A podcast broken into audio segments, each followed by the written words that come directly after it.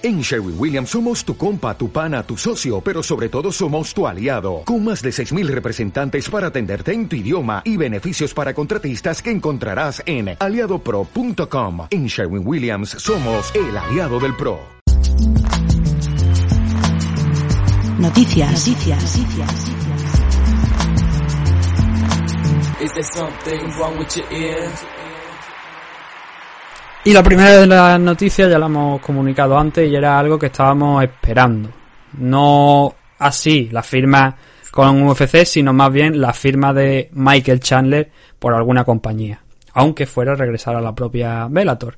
Pero no ha sido así, como estamos diciendo, firmado por, por UFC. Esta semana se dio a conocer que ha pasado a formar, ya va a pasar a formar parte de las filas de, de UFC. Si bien la semana anterior eh, dijo Scott Coker que ellos tenían, él explicó que tenían una serie de, de cuestiones que tenían que aclarar. Es decir, ellos podían igualar la oferta de UFC, como pasó, por ejemplo, también con, con Eddie Álvarez en su momento. Por aquel momento no era Scott Coker, creo todavía, no, era Bjorn Rapney el que estaba dirigiendo Bellator. Pero ellos tienen un derecho de tanteo.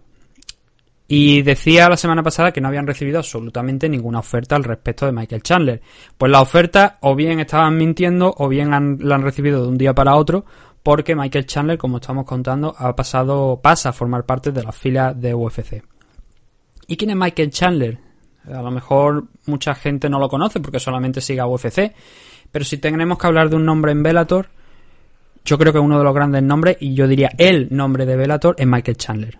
Desde luego en la división Lightweight. ¿Por qué? Sin duda. Sí. Estamos hablando de un triple campeón en la compañía. Ha ganado tres veces el cinturón de la categoría Lightweight. Ha, se ha peleado contra todo lo que había en la división. También es un tipo que no es de los originales de Bellator, no es de los primeros, digamos, pero sí que prácticamente casi toda su carrera la ha hecho aquí en, en Bellator, quitando un par de combates, la, la ha hecho aquí en, en Bellator. Lleva ya, llevaba 10 años en, en la compañía. ¿Y qué es lo que ha pasado? ¿Qué es lo que ha llevado a esta situación? Pues que el contrato expiraba. Eh, Tenía un, combate contra Benson Henderson y tras ese combate, que además lo, tu- lo tuvimos hace tan solo un mes, el contrato ya era libre para negociar. Y él había advertido a Bellator que iba a negociar, que él no iba ya automáticamente a firmar un contrato con Bellator, sino que quería ir, quería convertirse en agente libre y ver qué es lo que podía pasar, hasta dónde podía llegar. Y entonces, claro, obviamente, todo lo que tiene, to- todo lo que creo que lo que tiene todo el mundo en mente es UFC, obviamente. Entonces, se ha dado el caso, ha firmado por la compañía. Y además, qué manera de firmar. Porque después de ir negociando con diversos luchadores, al final lo que ha dicho Dana White es que va a entrar de reserva en el combate que Justin Gagey y Javier Nurmagomedov van a disputar el mes que viene en UFC 254 en Abu Dhabi, en el main event de ese pay-per-view. Se salta toda la división, pero creo que estamos en una situación excepcional. No sé si tú estarás de acuerdo conmigo. Sí, porque es muy fácil que uno de los luchadores caiga. Caiga de la pelea. Pues ahora con el tema de, de este COVID, pues de hecho estamos viendo que la semana pasada cayeron prácticamente toda la cara y nos quedamos con siete peleas, creo, entre preli- preliminares y, y la cara principal. Entonces, la estrategia de Dana White me parece muy buena. Ahora bien, ¿qué puede pasar? Pues si cae Gaethje, Gai- lo digo bien, tío, es que el nombre es. Si cae Gaethje, eh, vale, hay que poner la boca como acento canario, Gaethje. Bueno, yo por lo menos lo pronuncio así. Ah, perfecto, pues así se va a llamar. Si cae Gaethje, eh, no pasaría nada, se saltaría toda la división, sí que es verdad, y tendremos una pelea bastante atractiva. Cuidado con esa pelea, cuidado con esa pelea contra Javid. Eh, si cae Javid, ¿qué pasará? Pues que se disputará el título interino. Y Gaethje lo pasará, lo pasará muy mal contra Michael Chandler, ¿eh? Pero, pero vamos, mal, muy mal. Te lo puedo asegurar. La cuestión con este tema de Chandler es que, como te he dicho, no es realmente. Él entra de recambio, eh, su- suponiendo que, que llegue esa situación, ¿no? Donde uno de los dos caiga. Entraría de recambio. El tema es que no es el rival, o sea, se había ofrecido ante un rival a Michael Chandler, o más bien se le habían ofrecido a, Mike- eh, a, a una persona enfrentarse a Michael Chandler, y una de ellas era Dustin Poirier. Y Dustin Poirier venimos de ese MMA Dicho 303, donde expliqué cuál era la situación, que él estaba reclamando un- una ganancia que UFC no estaba dispuesta a dar. Y que a consecuencia de eso, un Tony Ferguson contra Dustin Poirier que se iba a celebrar en UFC 254 pasaba a ser historia. Al parecer, según decía Dana White, le había ofrecido a Dustin Poirier enfrentarse a Michael Chandler. Y tampoco lo aceptó. Yo supongo que ahora mismo Dustin Poirier no quiere saber, entre comillas, nada de la compañía hasta que no le llegue con la oferta adecuada que, le- que él está demandando. Y Tony Ferguson, lo que se sabe es que no va a estar en UFC 254. Al menos por el momento. Porque, según las palabras de Dana White, ni él ni Dustin quieren estar en ese evento vista la situación. Eso no quiere decir que el día de mañana nos levantemos o esta semana con una noticia que diga que Tony Ferguson va a pelear en UFC 254 y que ha habido un cambio de planes y que Michael Chandler va a pelear en ese evento contra Tony Ferguson y ya en el caso de que se caiga, a lo mejor entrar en la oportunidad por el título. Eso ya lo iremos viendo. También te digo una cosa, no sería justo, ¿eh? Mm, No, no es No sería justo. justo porque si, si tiene la pelea contra el Cucuy y cae uno de los dos de, de la pelea principal por el título, eh, coño, es que se le debería de dar la oportunidad al Cucuy. Porque esa pelea maldita no se ha celebrado nunca, que es la del Cucuy contra, contra Javier. Mm. Entonces, Pero en este punto recordemos que ahora mismo, que es lo importante y es con lo que nos tenemos que quedar, Tony Ferguson no está en UFC 254, el que sí, Sí, está sí, es no, no, Michael no, que no, Chandler que y solo, recalcamos, solo de reserva. Él va a viajar, Sí, él va a estar allí, va a hacer su training camp en Abu Dhabi, va a hacer su corte de peso, va a hacer todo para preparar esa pelea de UFC 254, bien ante Justin Gagey, bien ante mm, Javi Nurmagomedov. Pero es ahí estrictamente donde de momento entraría Michael Chandler. Que como tú dices, ¿es justo para el resto de la división? No, pero estamos en un eh, en una situación Una complicada. duda, una duda que, que- que se me viene a la cabeza y, y algunos de los oyentes la tendré también. Eh, ¿Le pagarán el campamento a Michael Chandler? Quiero entender que sí.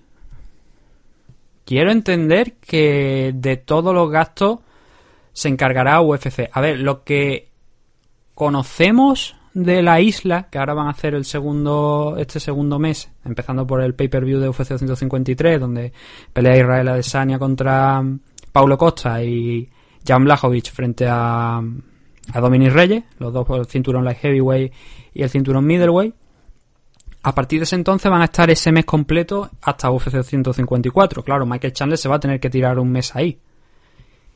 Y lo que mm, nos llegó de la vez anterior es que todos los gastos del tema de organización y tal los pagaba pues allí el jeque de turno, ¿sabes? Sí. Entonces entiendo que o bien UFC o bien el jeque de turno de allí de, de los Emiratos Árabes se hará cargo de, de toda la situación. Pero yo supongo es que si no, no lo moverías allí. Porque no tiene pelea. Si tú le vas a decir a un, a un luchador, te vamos a, a llevar aquí eh, y te lo vas a tener que pagar tú, igual te lo acepta, porque entra dentro a lo mejor de lo que, de, lo que piensa UFC, ¿sabes? De, no, vamos a encontrar a alguien que cobre dos duros y, y a ponerlo aquí. Pero yo creo que sí, yo creo que eso es algo que no se sabe, pero que entiendo, creo que no se sabe, pero sí que he leído que él va a hacer todo el training camp allí y que UFC entiendo que va a asumir los costes de la preparación de, de Michael Chandler, de lo contrario es que no, a mí me extraña que, que viajase allí. Lo que pasa que es que a lo mejor también es una condición con la que ha entrado en la compañía. Por ejemplo, Gilles Prochaska cuando entró en, en UFC, a él le dijeron que iba a tener un combate contra alguien que estaba en el top 10, creo que se cumplió, no sé ahora mismo la posición en la que estaba Volkan Oezdemir, pero creo que estaba entre el top 10 y que con poquito más y a lo mejor al siguiente incluso combate ya automáticamente saltaba por, al título. Claro, eso era cuando estaba John Jones, la situación ha cambiado, pero a Michael Chandler puede que le hayan prometido lo mismo, porque además eh, no hemos hecho un recorrido por la carrera profesional de Michael Chandler, pero es lo que estamos diciendo, campeón de, de en tres ocasiones. El, no solamente eso, también es que tiene muchos de los récords de, de. Por ejemplo, es, eh, tiene el, el mayor número de finalizaciones en la historia de Bellator, en la historia de, de la división Lightweight y otras muchas cosas más. O sea que este estamos hablando de un luchador que como te digo, no solamente es que haya sido campeón, si, sino que es que tenía un nivel altísimo. Entonces, es normal que pegue ese salto a UFC, es normal que esté ahí. Ahora, otra de las preguntas que a lo mejor se puede estar preguntando la gente es, ¿por qué en el caso de, pongamos, Anthony Johnson, ¿no? Que ha dicho que ha entrado otra vez en, la, en, el, en el programa de la usada para volver a pelear dentro de, de UFC. Y, claro, cuando te vuelves a dar de alta en el programa de la usada, tienes que estar seis meses hasta poder pelear dentro de, la compañía. En el caso de luchadores que vengan nuevos firmados, ese tiempo no es de seis meses, sino que se reduce a un mes. Un mes en el que tú te comprometes con la compañía de que todo va a ir bien, de que no va a haber problemas, y eso automáticamente ya te permite pelear. Una vez, por supuesto, supongo que hecha ciertas pruebas, que la usada, aunque no vaya a estar seis meses en ese, en ese periodo de prueba, digamos, sino que van a estar controlándole, obviamente. Le harán algún test antes de, de allí en, en Abu Dhabi y luego también, por supuesto, el test de antes del combate y de después del combate, como eso es normal. Entonces, respecto a eso, no hay problema. Y, y esa es la situación de Michael Chandler ahora mismo con respecto a, a su entrada en la compañía. Ahora mismo no, a la cabeza no me viene exactamente nada más, ninguna cuestión que creo que, que, se puedan comentar sobre la firma de Michael Chandler. Supongo que el contrato será superior, pero eh, lo que sí hay de, de importante, bueno, yo hay gente que a lo mejor no conoce como estamos diciendo Michael Chandler. Ya hemos leído una serie de, hemos comentado una serie de estadísticas, pero además los dos combates, por ejemplo, que tuvo contra Eddie Álvarez, fueron muy buenos. Fueron, si fueron dos, no, no me estoy equivocando, si fueron dos, fueron dos enfrentamientos. Es de los mejorcitos de, de Bellator. Son dos combates que además creo que están en su canal de YouTube y que recomiendo. Y que ahora Pombo acaba de marcar el segundo gol en Huesca, así que hoy me parece que vamos a ganar. Eh, entonces, ya digo, recom combate recomendado. Yo creo que si empezáis por lo de Di Álvarez, yo creo que ya son dos combates muy importantes. Y si luego seguís por los que ha tenido contra los hermanos Freire, algunos ganando, otros perdiendo, creo que con eso ya tenéis una buena prueba de quién es Michael Chandler si no lo conocéis. Si no queréis ver los combates, el tipo tiene pegada, lo ha demostrado, que se lo digan a Benson Henderson en su último combate también. Y aparte es un magnífico wrestler, o sea que es bastante completo. Por, eso te digo que, sí. que contra Javid, eh, Javid lo va a tener bastante jodido el día que se tenga que enfrentar contra Michael. Hombre, yo, yo creo que no, yo creo que no lo va a tener jodido, porque Javid también me parece un punto superior. Y esa es la, esa es, mira, eso sí que es un tema. Claro, la gente pregunta, bueno, Michael Chandler llega a UFC, pero ¿qué, qué puede hacer realmente Michael Chandler en UFC? Por fortuna, en su caso, llega con 34 años, es decir, tiene todavía, yo creo, años por delante para demostrar si vale para la compañía o no vale. Porque ahora, desde luego, está entre los mejores lightweight del mundo. Eso es lógico. Pero llega a un terreno totalmente diferente, donde ese top 15 que hay ahora mismo en, en UFC, muchos de ellos podrían ser campeón con los ojos cerrados en la actual división lightweight de Bellator. Sí. Y esa es un, claro, ese, ese es un problema que, y es algo que a la vez va a tener que demostrar Michael Chandler si tiene el nivel. Hay mucha gente que considera que lo tiene. Yo no sé qué decirte si lo tiene o no. Para vencer a gente del top 15, sí, para ser campeón ya es algo muy, muy difícil. E incluso te diría para estar dentro del top 5, 7, no. es bastante complicado, ¿eh? No, coño. A ver si que es la división más, más completa que hay ahora mismo en, eh, en UFC. Mm. Pero es que Michael Chandler es, que es muy. También es verdad que la, la competencia que tiene en Bellator no, la, no es la misma que tiene que puede tener en, en, en, UFC. Pero sí que ha demostrado muchísimo. Ha ganado a muchos campeones en, en la división. Y contra Javid, yo sigo pensando de que es que esas manos pesan mucho y tiene muy buen boxeo. ¿eh? Sí. Bueno, además, además es que estamos diciendo lo del wrestling también, que el dato que se me había olvidado mencionar, que es All American. All American es el rango más alto que te pueden dar en, en el wrestling. Claro, es que Javi de sí universidad, que o sea que... tiene, tiene un, una lucha o que, que, viene del, del, del, del sambo uh -huh. muy buena, pero eh, joder, es que no digo que sea mejor eh, Michael que él, pero uh -huh. sí que le, le, le, va a poner las cosas muy jodidas, sí. sí y que le van a entrar manos durísimas también. Entonces, Tengo ganas de ver esa pelea, tío. Yo tengo ganas de verlo también. Ver lo que puede pasar. Pero claro, el problema está en. Pongamos que no cae ninguno de los dos, entonces ¿dónde colocamos a Michael Chandler? Porque si Dustin Poirier no han podido negociarlo, ya no, eh, por fortuna eso quiere decir que nos han dado una idea de dónde van a, de la intención que tienen con Ahora sería, sería el momento, sería el momento de que alguno diese el paso hacia adelante y dijese, venga va, que yo me pego. Que yo me pego con cualquiera. Y esa- estoy hablando de Conor McGregor. No, no, no, no, no. no. Ya, ya, ya, yo sé que no va a pasar. Conor no va. A ver, Conor lo comenté la, en el 303. Eh, Conor Ah, no. le llegaron, aparte de todo el problema de este de, Sí.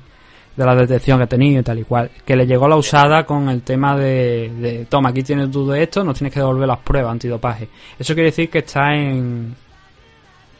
metido en la mierda esta, ¿cómo se llama? En el plan de la usada todavía, porque si tú te retiras, tú tienes que comunicar tu retiro para que te saquen del plan. Es otra de, de, la, de las formas, ¿no? Y él sigue dentro porque si no, no le habrían mandado esa, Sí, sí, sí. ese test para que se haga las pruebas. Entonces, eh, Conor yo creo que tiene ahora mismo otra cosa en mente. Dana White tiene una cosa en mente también para Conor McGregor porque así lo ha dicho. Y entiendo que no es precisamente Michael Chandler. Hablamos del regreso de Nick Diaz. Yo creo que es... Oh. Claro, Nick Diaz tiene varios nombres en- y yo creo que acabé el programa diciendo dos de los que La- creo principales. Uno es Conor McGregor, la- el otro es La venganza, Jorge la Masvidal. venganza del hermano, tío. Es uno de los dos. Yo creo que o Sí. Jorge Masvidal o Conor McGregor son dos combates que posiblemente eh, Mira, pues, sean los principales contra, para... Contra Masvidal sí que sería interesante, ¿eh? Mm. Nick Díaz contra Conor McGregor no me jodas, tío. Yo, vamos, yo creo que no, pero bueno. No, no, pero no... que- Uh, uh, uh, uh, uh. Diaz contra Conor McGregor yo te digo que se vende mucho más, porque Nick Diaz no es el hermano, ¿eh? Ya, ya, ya, por eso te digo. Nick Diaz es mucho más duro que Conor McGregor, eh, que, que Nate Diaz. Que, Ne- que Nate, sí. Mucho, mucho más. Yo creo, ah, eh, hubo un punto, hubo un punto de la carrera de, de Nate Diaz donde parecía que él podía llegar más alto si se lo proponía que el hermano. Pero al final se, creo que se ha demostrado que Nick es mucho mejor que el hermano. Aparte ya Sí. no te digo por el, cam- el campeonato que eh, Sí. la división welter que, que ganó en Strikeforce, sino porque es que se le notaba que tenía me- más técnica, más habilidad y el problema es que, claro, no se lo tomaba en serio. Es- yo creo que es la gran cuestión de los Pero hermanos. ese es el problema que tiene, de sí, eso es lo que te iba a decir, el problema que tienen los dos hermanos, que se la suda todo. Ujú. Se la suda todo. También es verdad que esa filosofía de vida, yo creo que es la que hay que llevar, de decir, mira, tío, hay que vivir y ya está. Hombre, Pero, pero coño, ya que estás ahí, tío, joder, pues sería interesante ser el mejor. Ahora, ahora están de moda el, el meme de eh, cosas que dijo no sé quién. Pues eh, Nick Díaz dijo una vez que no pagaba un, un impuesto a, a la administración americana desde hacía mucho tiempo. Cheme, pues que no juegue con la administración americana que te encierran, ¿eh? No, pero eso, eso fue eso fue hace ya bastante tiempo. Eso no, yo supongo a ver, que, claro, el gestor suyo, César Gracie, el hermano y todo el mundo se llevó la mano a la cabeza cuando Eso escuchó te iba a eso. decir. Pues sí, tío, pues mira, te digo una cosa. eh, Nick Díaz contra Conor McGregor sería una pelea penosa, penosa, pero contra Jorge Masvidal sí que sería interesante, tío. Sí que Pero yo creo que contra... Penosa por qué exactamente. Porque no va a aguantar Conor McGregor a Nick Díaz. No me jodas, si le costó Nate. Mm. Y, Yo- a ver, y yo esa, creo que primer- esa pelea, primero- esa pelea que ganó, bueno, cogía con pinzas, ¿eh? también te lo digo, pero bueno. Yo tampoco vi que ganase mucho. Primero, yo creo, y, y a lo mejor es que hasta lo podían conseguir de- y fácil.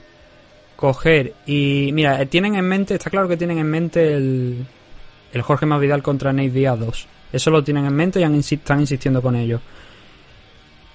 Puedes hacer un grandísimo pay-per-view si coges a los dos hermanos, los juntas en la misma car y a uno lo pone contra Conor McGregor y a otro lo pone contra Jorge Masvidal. Uh, Es que revientas el mercado.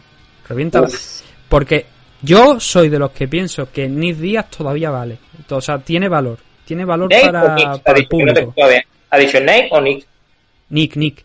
Que tiene, Ah, Nate- Nate sí, sí. Nate- es que Nate Diaz ahora mismo lo ponga con, con el que lo ponga de los dos, tiene valor. Pero especialmente yo creo que Nick, si le das unos cuantos meses para ir vendiendo, porque eso tiene que ir vendiéndolo, no puede ser de la noche a la mañana decir que Conor y Nate Diaz y Jorge Masvidal y, y Nick van a estar los en, los cuatro en la misma cara. No, eso tienes que ir dándole un tiempo, tienes que ir promocionando a Nick, a Nick, tienes que ir haciéndolo lentamente, diciendo va a regresar y vendiéndolo poco a poco, que vaya la gente recuperando el interés por, por ese, por la gente más que nada que se han olvidado de él.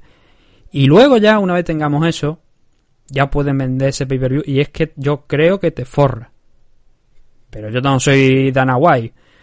Entonces, yo no, ahí no voy a entrar. Estábamos hablando de, Michael Chandler, todo esto viene por el tema de Michael Chandler. Que lo que iba, lo, importante que quería decir es que Conor, ya te digo que yo no creo que, vaya a ser un rival para Michael Chandler, que se lo vayan a poner, me parece, lo que te quiero decir. Y luego ya, eso, nos han dado esa idea de dónde pueden entrar, de, la posición en la que puede entrar Chandler. Porque si se le han ofrecido a Dustin Poirier, eso quiere decir que están mirando sobre todo un top 5. Y creo que es la, la, posición también que se merece. Siempre, claro. Pues si te parece, vamos a cerrar esta carpeta de Michael Chandler aquí. Con esta cosa. Yo creo que lo importante ya lo hemos comentado, que va a firmar por, por UFC. Que los combates, de, muchos de los combates de Bellator, además, por suerte, los podéis ver gratuitamente en YouTube de Michael Chandler. Muchos, algunos, obviamente no todos, pero hay algunos que sí que están por ahí, incluso algunos de esos, no sé si los dos, pero uno por lo menos de, ese enfrentamiento que tuvo contra Eddie Álvarez, de esos, de esos dos, peleas que tuvo, sí que la podéis ver ahí en, en YouTube gratuitamente, así que os lo recomiendo que le echéis un vistazo porque ya digo, si no conocéis a Michael Chandler, más vale que lo vayáis descubriendo antes de que llegue a, a UFC y le haga un roto a alguien. Y nada, con eso vamos a cerrar esto y vamos a movernos a otro de los temas que teníamos por aquí.